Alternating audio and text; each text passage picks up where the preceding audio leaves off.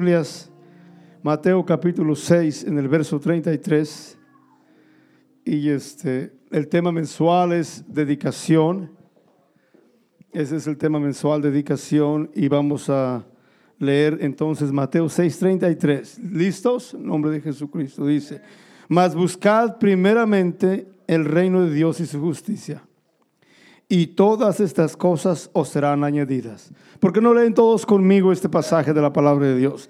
Digan más, buscad primeramente el reino de Dios y su justicia, y todas estas cosas os serán añadidas.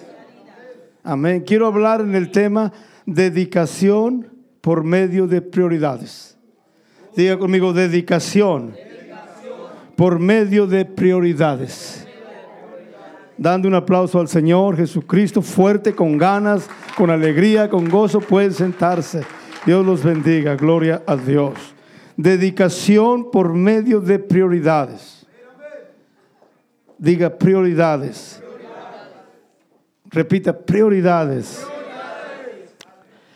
Hermanos, hubo gente en la Biblia que cometieron algún tipo de pecado, algún tipo de error, y después pidieron perdón por su error, por su pecado, reconocieron, sin embargo, no recibieron de regreso lo que perdieron cuando pecaron. Hubo gente buena que cometió equivocaciones y cometió algún pecado, y vinieron a Dios y pidieron perdón y Dios los perdonó pero no se les regresó lo que perdieron cuando pecaron. Ahora sabemos que cuando uno pide perdón, Dios perdona, pero hubo gente en la Biblia que no recuperaron lo que perdieron. Ahora hubo otro tipo de personas que eran gente, no era gente mala, gente buena, pero cometieron errores graves y cometieron pecados muy vergonzosos.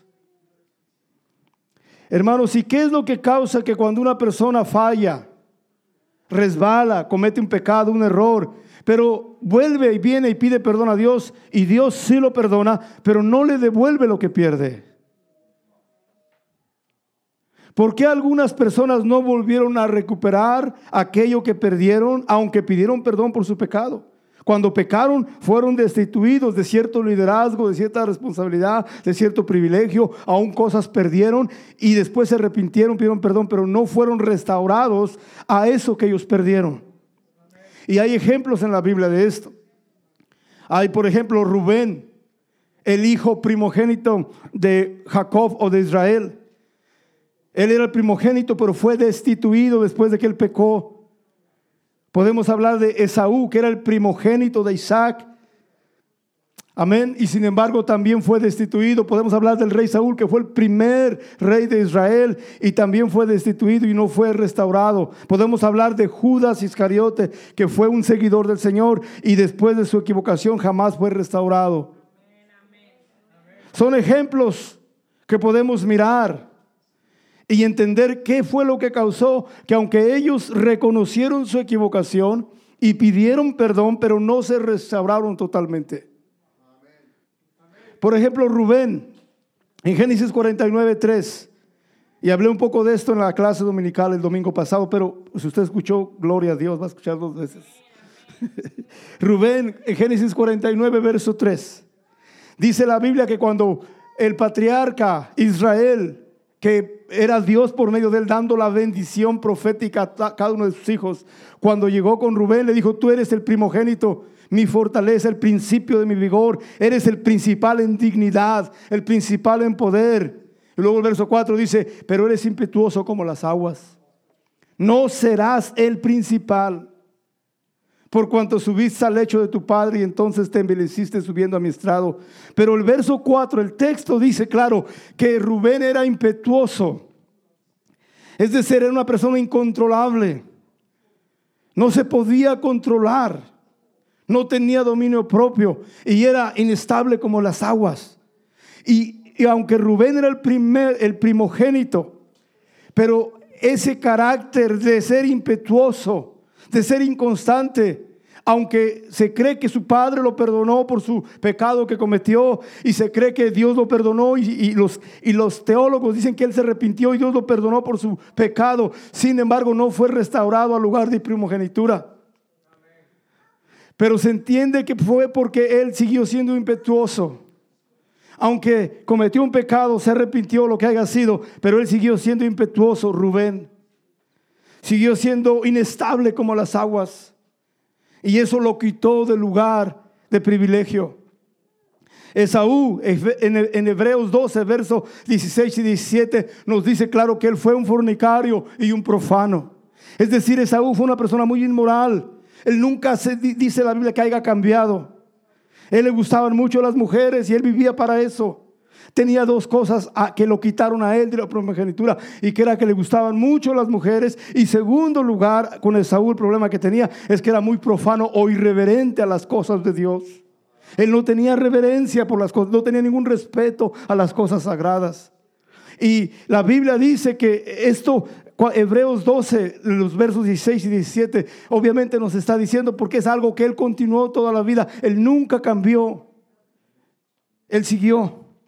Y podemos ver la historia del rey Saúl, el primer rey de Israel, el primogénito en, el la monarquía santa, en el, el, reinado, el primogénito de los reyes. Él era, estaba supuesto a ser para siempre rey, sin embargo, él falló, se equivocó. Y aún en primer libro de Samuel 28, 19, dice la Biblia que él fue salvo.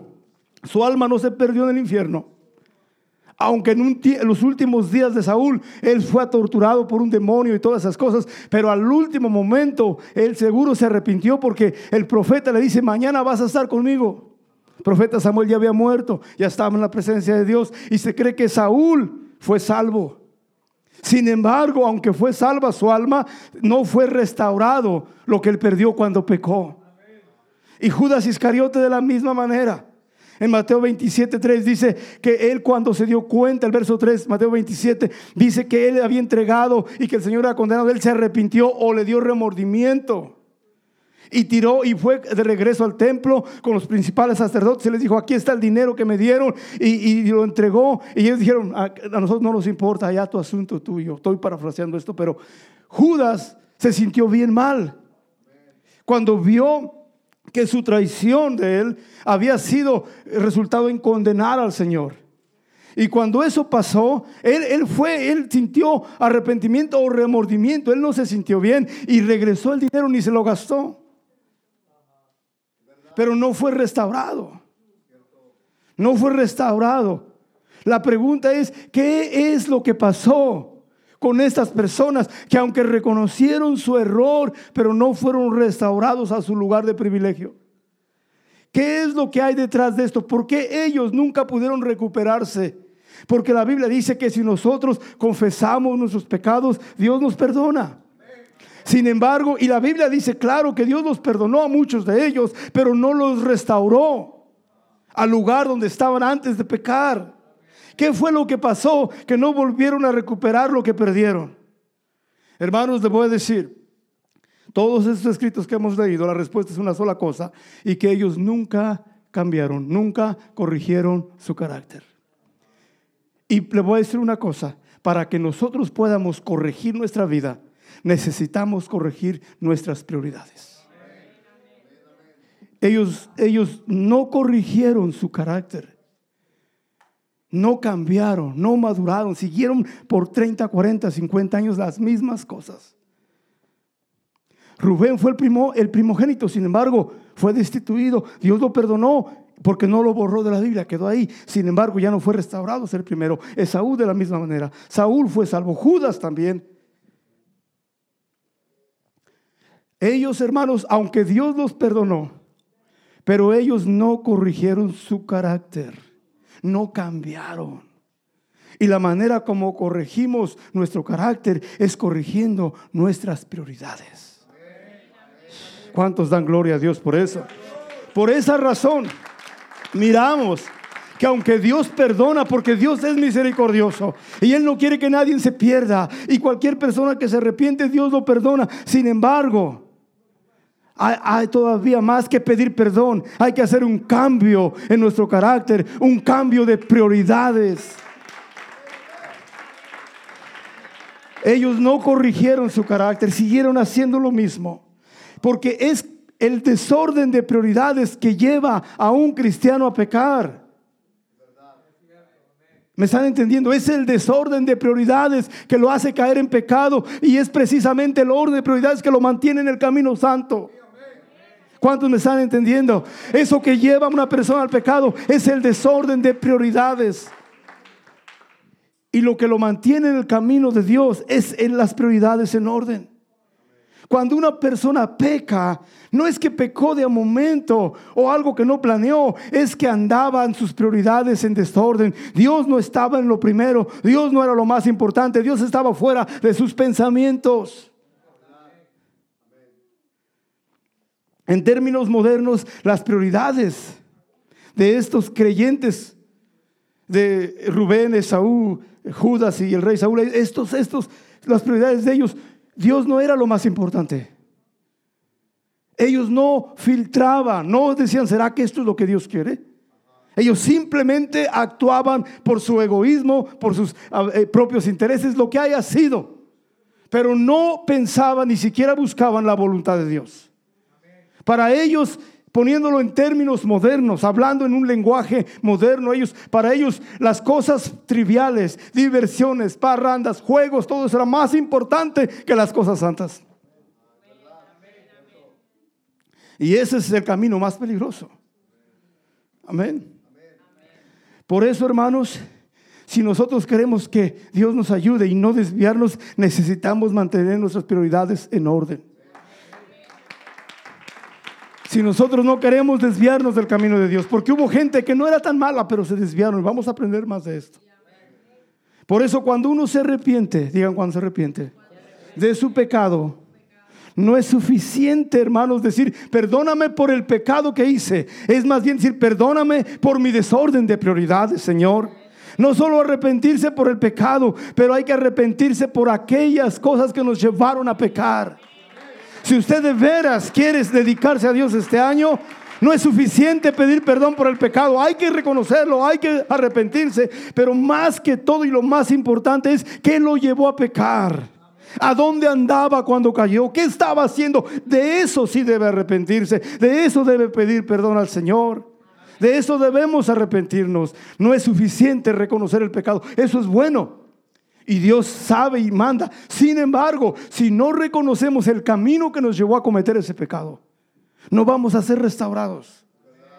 Vamos a seguir cayendo otra vez en el mismo hoyo, tropezando con la misma piedra, sufriendo los mismos dolores, los mismos problemas, sin cambiar, sin madurar, sin crecer en esta noche, hermanos, no es suficiente reconocer nuestro error si a lo que hayamos cometido. Es necesario apartarnos también de aquello que nos llevó a cometer esa equivocación.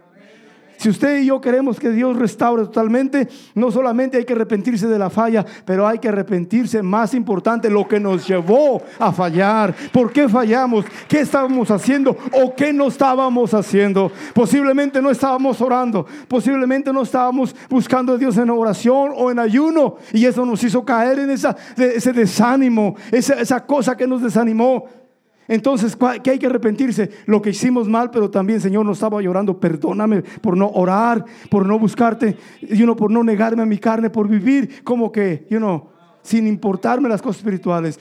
no solamente pedir perdón por el error, pero tal vez el problema no es el error, sino lo que lo llevó al error es que no estaba orando. Posiblemente no estaba buscando de Dios. Posiblemente andaba en lugares incorrectos. De eso hay que arrepentirse también. Si usted y yo queremos que Dios nos restaure y no solo que nos perdone por el pecado, pero que nos restaure, necesitamos tener cuidado y arrepentirnos de la senda que nos llevó a caer en pecado. Estos ejemplos nos enseñan eso, hermanos. Nos enseñan que aunque Dios perdona, porque Dios es misericordioso, la misericordia de Dios es más grande que lo que usted y yo pensamos.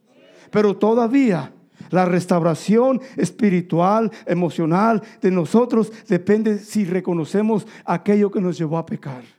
Cuando usted pecó, cuando alguien pecó, ¿qué estaba haciendo?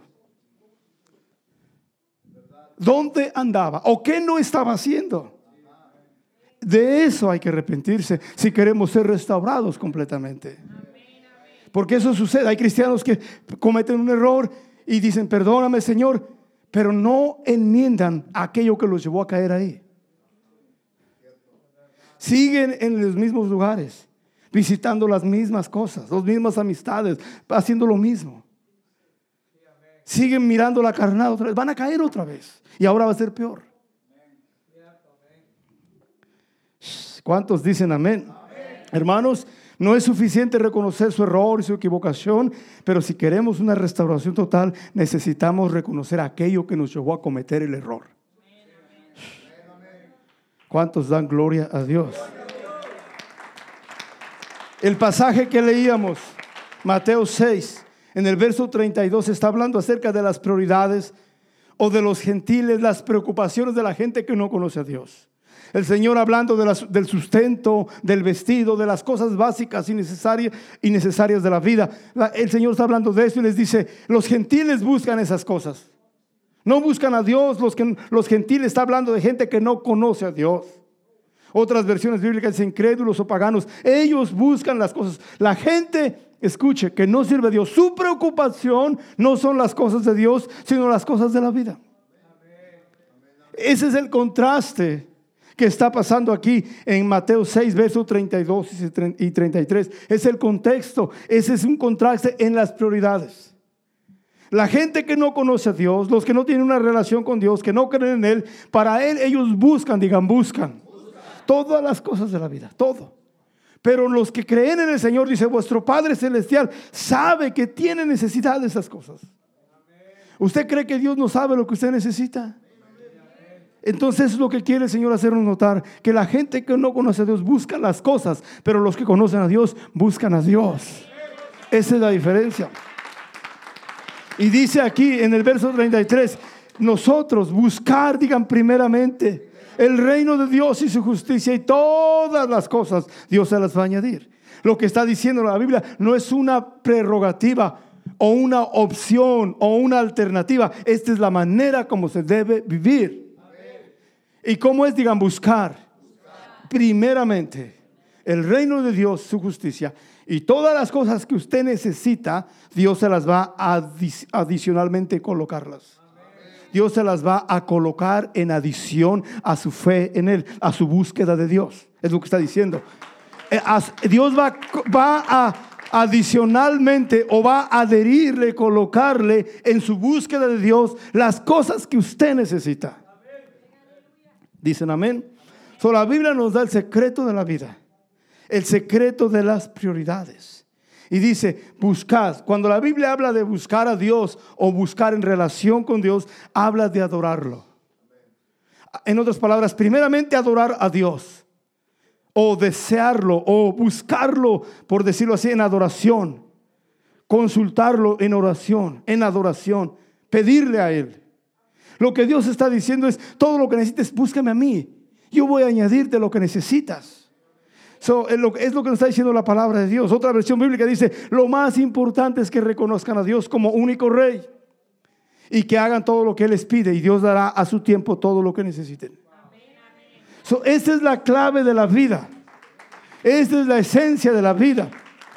Hermanos, digan lo más importante. Lo primero que debemos hacer lo más fundamental y valioso, la actividad más importante es adorar a Dios y obedecerlo. No hay cosa más sagrada, de más valor, de más precio, de más dignidad que podemos hacer es buscar a Dios y obedecerlo. Adorar al Señor y obedecerlo. Buscar su voluntad, buscar su dirección. No, no vivir la vida como independientes de Dios, sino buscarlo a Él en todo lo que hagamos.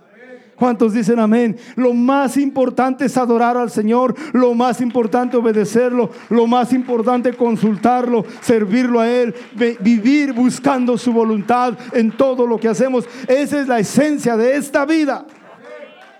¿Cuántos dan gloria a Dios? Hay personas que se enfocan por lo material y todo tiene su lugar. Dios sabe que hay que trabajar todo eso, pero escuche esto, hermano. Lo más importante no es cuánto dinero gana una persona, aunque es bueno, pero no es lo más importante. Lo más importante no es cuánto logra en su educación, aunque es bueno, y yo aquí promuevo que se eduque y que, y que, y que se eduque, que sea una persona profesional y que sea un buen trabajador y que dé lo mejor en su trabajo. Eso es bíblico, eso es bueno. Pero eso no es lo más importante en la vida. Lo más importante es el Señor. Mire, Escuche, la educación es buena, una buena carrera, un buen trabajo, un buen salario, eso es bueno, pero esas cosas son solamente el medio para servir a Dios, pero no son la, finalidad de esta vida. Todas estas cosas que podemos obtener, son, digan, son medios. Es para llegar a la finalidad, pero el objetivo final es buscar las cosas de Dios. Por eso todo lo que tenemos lo usamos para servir a Dios. Todo lo que tenemos, sea cualquier profesión, sea inteligencia, sea recursos tangibles e intangibles, cualquier cosa, son para servir al Señor. La meta es el Señor. ¿Cuántos dan gloria a Dios? Y todo lo que tenemos solamente, solamente son un medio. Si alguien tiene una carrera buena, gloria a Dios, pero ese es un medio. Si alguien tiene mucho dinero en el banco, eh, Dios lo bendiga, gloria a Dios, pero ese es un medio. La finalidad, la finalidad es adorar a Dios y obedecerlo. la esencia de esta vida es eso. ¿Cuántos dan gloria a Dios? buscar a Dios, adorarlo, buscar su voluntad, buscar su dirección, buscarlo constantemente. Esa es la esencia de la vida. Y hasta que nosotros no practiquemos eso, no vamos a entender la vida como es en verdad. Esto Mateo, Mateo 6:33, ese nos dice cómo se debe vivir. Y cuando uno falla en entender eso, uno pierde muchas cosas. Hay ejemplos en la Biblia, voy a darles unos dos ejemplos para terminar ya casi esto.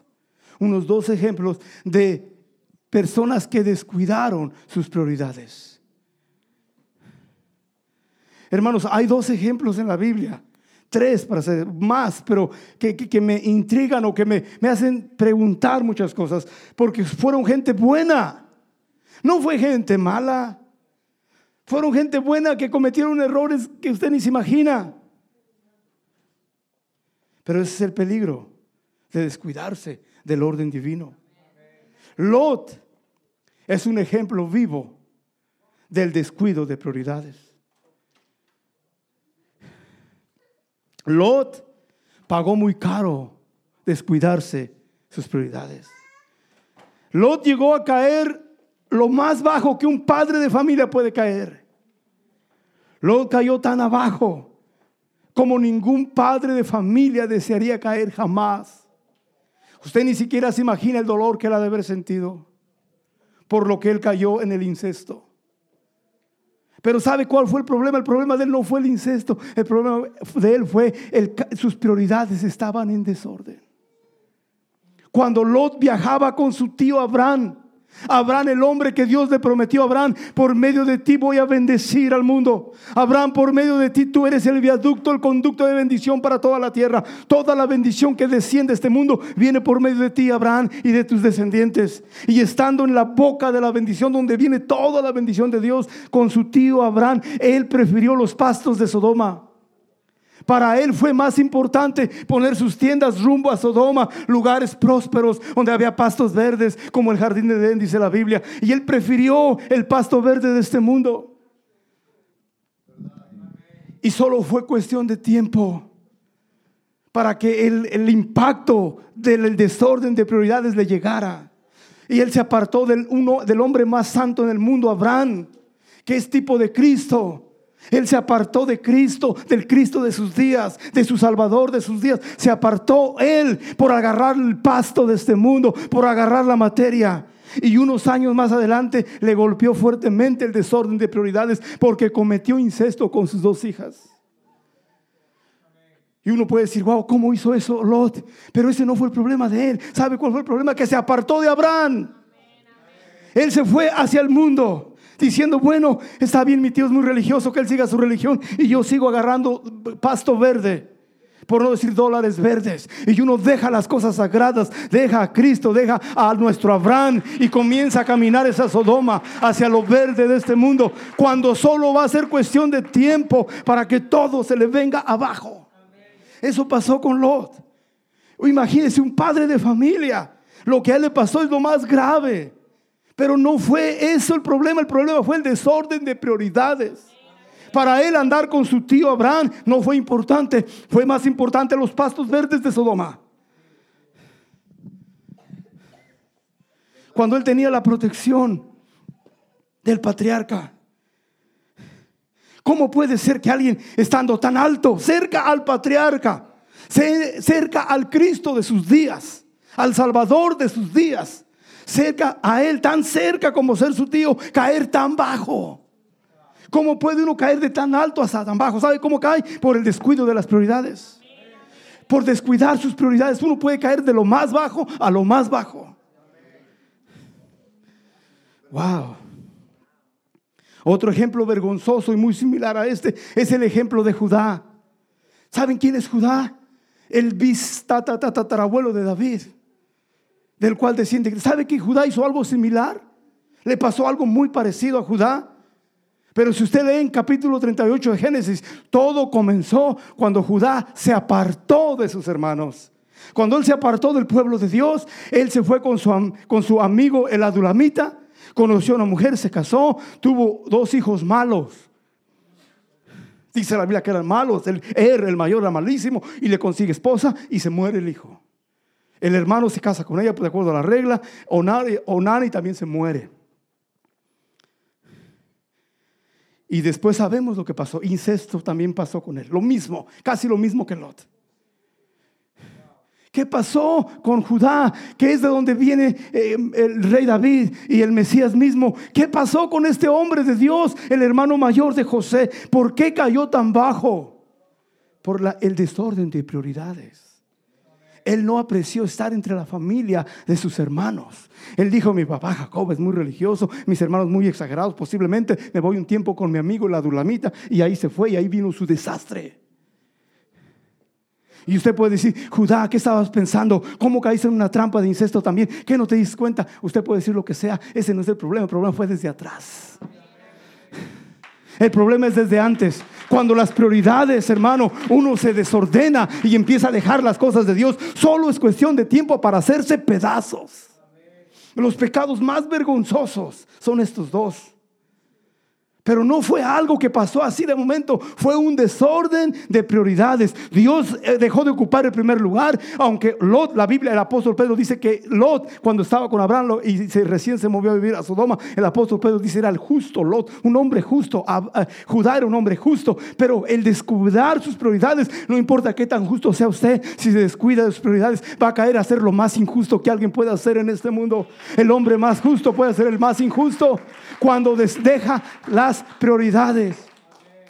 Lot y Judá, hombres grandes, estando en la familia de Dios, los dos cometieron incesto, actos vergonzosísimos que nadie los quisiera cometer, nadie los hace, es algo vergonzoso, y ellos lo hicieron porque fue por su descuido de prioridades.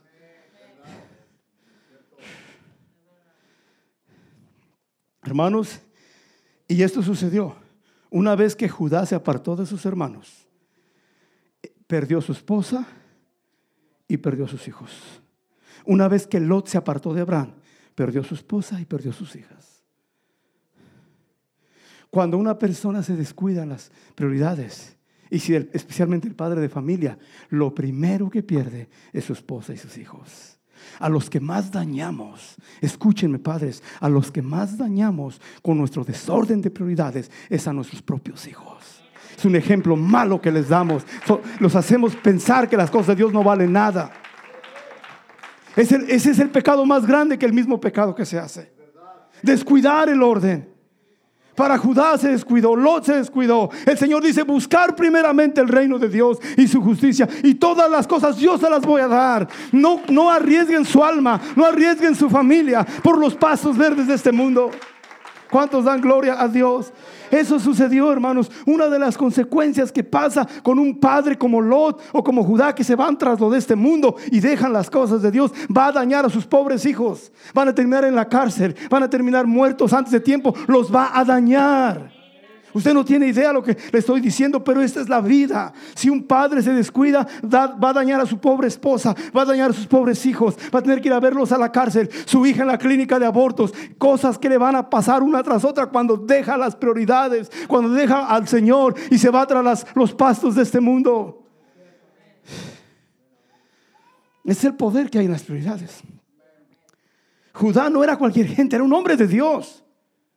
Lot también era un hombre de Dios ¿Qué pasa? ¿Por qué? Porque se descuidan de lo más importante. No importa qué tan justo es usted y qué tan justo soy yo. Si dejamos a Dios, solo vamos a ir de pique hacia abajo. Y nuestra familia va a ser los primeros que vamos a dañar. Los primeros. Ese es el poder que hay en las prioridades. Hermanos, quiero ya casi terminar con esto. Mire, escúcheme esto. Capítulo 38 de Génesis. Judá se apartó de sus hermanos. Dejó su familia de Dios y se fue con su amigo Adulamita. Y ahí le fue para abajo, para abajo, para abajo, hasta llegar al incesto. Casi en el mismo tiempo, José había sido vendido en Egipto. Casi en la misma temporada que Judá se fue un tiempo, José estaba esclavo en Egipto. Casi el mismo tiempo. Génesis 37 habla de José. 38 de Judá y 39 vuelve a hablar de José. Escuche esto. El hermano mayor Judá, el hermano menor José, los dos hijos del patriarca, gente de la tribu de Dios, tribu de Israel. En el mismo tiempo, Judá está por allá con, con, los, con su amigo el adulamita. José está esclavo en Egipto. Escuche, viene Tamar y atrapa a Judá en el pecado de incesto. Y Judá cayó. Pero viene la señora Potifar y trata de seducir a José y no pudo hacerlo. Y los dos estaban, los dos hermanos estaban casi en el mismo tiempo siendo tentados con el mismo pecado, pero uno cayó y el otro no cayó. ¿Por qué? ¿Por qué es que Judá cayó y su hermano menor no cayó? Si los dos eran hermanos y estaban siendo tentados en, las dos relaciones prohibidas, sin embargo el hermano mayor cayó y el hermano menor no cayó. El chiquito se escapó. Este José. ¿Cuál fue la diferencia? La diferencia sigue siendo lo que estaba hablando, lo mismo, el orden de prioridades. José tenía sus prioridades en orden y Judá no tenía sus prioridades en orden y esa es la gran diferencia. José, aunque era chiquito y era un esclavo, hubiera podido ser más fácil seducido. Sin embargo, no cayó en la seducción porque las prioridades de José estaban en orden. Él sabía cómo voy a hacer tan mal, cómo voy a pecar delante de Dios y delante de mi patrón. ¿Cómo haré tan grande mal? No lo voy a hacer, no lo voy a hacer. ¿Sabe cuál fue la diferencia? José tenía sus prioridades en orden y Judá tenía sus prioridades en desorden. Esa es la diferencia y esa sigue siendo la diferencia hasta el día de hoy. Hermanos, le voy a decir una cosa. Cosas malas van a pasar en la vida. No vamos a poder evitarlo. Pecados van a caer. Las clínicas de aborto van a seguir abiertas. Las cárceles van a seguir abiertas. Los divorcios se van a seguir llevando a cabo. Cosas van a seguir siendo malas. El Señor dijo, imposible es que no vengan tropiezos. El trabajo sucio va a seguir pasando, pero que usted no sea el instrumento del trabajo sucio. El pecado va a seguir continuando, pero que usted no sea el que promueve el pecado. El Señor dijo, imposible que no vengan tropiezos, pero que usted no sea el que tropieza. ¿Quién va a hacer el trabajo sucio? El que tiene sus prioridades en desorden. ¿Quién es el que va a tropezar? El que tiene sus prioridades en desorden. Imposible es que no vengan tropiezos y pecado. Eso va a pasar. Pero ¿sabe quién va a ser el que va a hacer el pecado y hacer las cosas malas? Los que viven sus prioridades en desorden. Si va a haber tropiezos que haya, pero que usted y yo no tropecemos. Si el pecado va a seguir corriendo, las clínicas de aborto siguen abiertas, pero que no sean nuestras hijas las que van a dar allá. Las cárceles siguen abiertas, que no sean nuestros hijos que van a dar allá. Todo va a seguir, sí, pero que no seamos parte de la estadística nosotros. Pero ¿sabe quién va a ser parte de la estadística? Los que tienen sus prioridades en desorden. Esos son los que hacen el trabajo sucio. El trabajo sucio va a seguir pasando. El pecado va a seguir ocurriendo. Pero solo los que están desordenados en sus prioridades son los que van a hacer eso. El Señor dijo, es imposible que no haya tropiezos. Yo sé que va a haber, pero yo no quiero ser el que tropiece ni haga tropezar a nadie. Alguien va a hacer el trabajo sucio, pero yo no quiero ser ese instrumento del trabajo sucio. Pero ¿sabe quién va a ser? Los que viven en prioridades de desorden. Los que sus prioridades están en desorden son los instrumentos del trabajo sucio en este mundo. Hermanos, yo no creo que Judas Iscariote estaba predestinado personalmente para ser el traidor. Yo creo que la traición de Cristo estaba en las profecías y en el plan divino. Sin embargo, no era necesariamente Judas Iscariote, descendiente de la tribu de Judá. Yo pienso que hubiera sido cualquier otro. Pero ¿sabe qué hizo que Judas fuera el traidor? Sus prioridades. Para él las cosas de Dios no eran importantes. Para él no era importante Cristo ahí mismo. Para él, para, para, para Judas Iscariote, no era importante estar con Cristo mismo. Cualquier otro hubiera podido haber sido. Yo no creo que Dios predestinó el cielo. Dijo, Judas Iscariote, tú vas a ser. No. Judas Iscariote no fue predestinado. La, traición y, lo que venía, eso era parte del plan y de la profecía, pero no necesariamente tenía que ser él. Pero ¿sabe quién cayó en eso? El que estaba en prioridades de desorden. Sus prioridades estaban desordenadas y, y eso cayó él ahí. Le digo una cosa, el pecado va a seguir corriendo, pero solo los que vivan en sus prioridades en desorden son van a ser instrumentos de pecado. No vamos a poder tal vez evitar hacer eh, que cosas malas sucedan, pero sí podemos evitar nosotros ser los que las hacemos. Yo pienso y creo con todo mi corazón que Judas Iscariote cayó en la traición porque sus prioridades estaban en desorden. Para él no era primeramente el reino de Dios, primeramente Cristo, no. Para él Cristo no tenía ningún valor. Por eso fue el instrumento de lo malo. Eso quiero que notemos en esta noche, hermanos. Que, que siempre va a haber cosas malas, pero ¿quiénes son los que son instrumentos de lo malo? Los que tienen sus prioridades en desorden. ¿Quiere ser un José? ¿Quiere ser un Pedro? ¿Quiere ser alguien que aunque falle sea restaurado? ¿Quiere ser un José que se mantuvo fiel? Mantenga sus prioridades en orden. Eso lo va a mantener fiel. Eso lo va a mantener restaurado. Vamos a ponernos de pie. El Señor nos dijo, buscad, digan buscad, digan primeramente el reino de Dios y su justicia. Y todas las demás cosas Dios las va a añadir. Hermanos, Dios quiere, digan primeramente. El Señor hubiera podido decir, Busquen a Dios en segundo lugar cuando tengan tiempo. ¿Por qué no? Cuando es como el Señor hubiera podido decir, busquen las cosas de Dios como la medicina. Cuando están enfermos se la toman, cuando no, pónganla en un closet y no se acuerden de ella. Pero Dios nos dijo eso. Dios dijo, digan, primeramente, lo más importante, la esencia, lo más importante, busquen a Dios. ¿Por qué Dios dijo que primero? ¿Será que el Señor tiene falta de autoestima y quiere que estemos primero para que Él se sienta bien? Él no tiene autoestima baja. Ni nos dice que sea el primero para que... No, no, no, no. ¿Sabe por qué debe, debe ser el primero? ¿Sabe por qué? ¿Sabe usted por qué, hermano? Porque lo primero que usted valora, escuche, en lo primero que usted valora, eso le da valor a lo demás.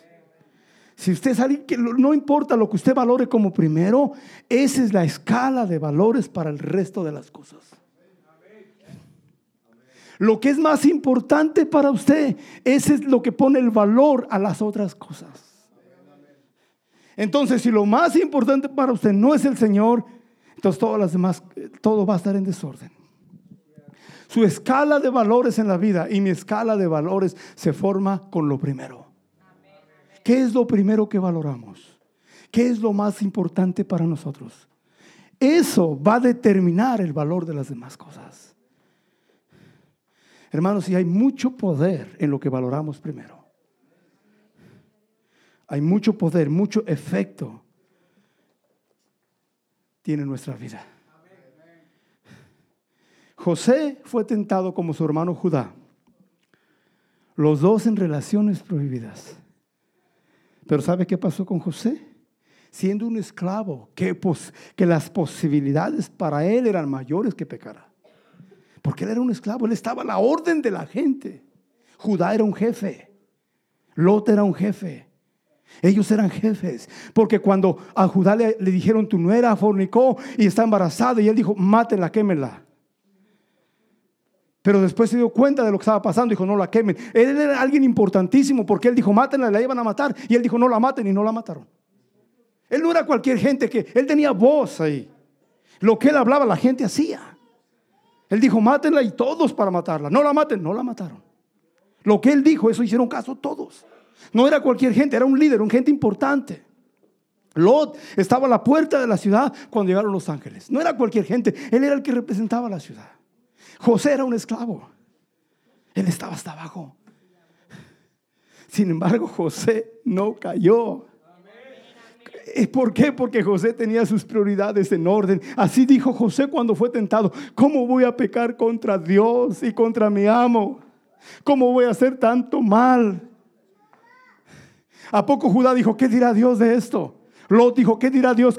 No, no consultaron a Dios. Ellos no buscaron, Judá y Lot no buscaron primeramente el reino de Dios, su justicia, pero José sí. Ese es el poder que hay en las prioridades. Si en este año, hermanos, queremos mantenernos fieles a Dios, servir a Dios como nunca antes, esto es lo que hay que tener. Dios no es un segundo o tercer lugar, él es el primero. Solamente cabe en primero y más importante. Y cuando Dios es lo más importante, todo lo demás va a caer en su lugar. Cuando Él no es lo primero, todo es un desorden. Ese es el poder que hay en las prioridades. Es algo más serio de lo que uno se imagina. En este día vamos a corregir nuestras prioridades. Porque es esto lo que nos va a mantener fieles. Es lo que mantuvo a José fiel en un lugar donde él podía difícilmente ser fiel. Pero fue en el momento que sus prioridades, Dios es primero, mi patrón es segundo, ¿cómo voy a fallar? ¿Cómo lo voy a hacer? Y cuando usted piensa en Dios, usted mantiene sus prioridades en orden. Y no importa, hermano, qué tentaciones le vengan, no importa dónde sea probado, dónde sea lo que pase, usted va a seguir fiel a Dios si sus prioridades están en orden. ¿Cuántos dan gloria a Dios por eso? Alguien quiere establecer prioridades y si Señor, primero. Dios no es segundo, ni tercero, ni cuarto. Es primero, es todo. Y de ahí todo lo demás va a caer en su lugar. ¿Alguien quiere servir a Dios en este año con dedicación? ¿Alguien quiere ser fiel al Señor este año? Es por medio de las prioridades que se logra. Si Dios es primero, usted va a llegar lejos. Dios lo va a usar. No va a caer, usted va a seguir. Pero si Dios es segundo o tercer lugar en su vida, Solo es cuestión de tiempo para que todo se le venga abajo. Los actos más vergonzosos que un padre de familia puede hacer fueron los hechos de Lot y de Judá. Es la cosa más vergonzosa. Pero ¿por qué lo hicieron? Por eso, por el desorden de prioridades. Y después miramos, comparándolos con José, hasta dónde llegó José. A ser el virrey de Egipto, el hombre que salvó al mundo de la hambre, el salvador del mundo. José es un tipo de Cristo que salvó al mundo de su tiempo. ¿Qué hizo que José, siendo un esclavo, se convirtiera en un salvador? Sus prioridades en orden. Él tenía las prioridades en orden. Y en este día vamos a decir, Señor, quiero poner mi vida en orden. Señor, no quiero vivir más de eso, no quiero ponerte en segundo lugar. Quiero que tú seas lo primero en mi vida, lo más importante. ¿Cuántos dicen amén? Vamos a venir adelante, vamos a hacer un voto de rededicación, decir, Señor, Señor, tú vas a hacer lo más importante. Yo sé que aquí hay buenos hermanos que sí, Dios es lo primero, pero no vale, no es por demás fortalecer esa fe. Pasen aquí enfrente y vamos todo el mundo. Todo mundo.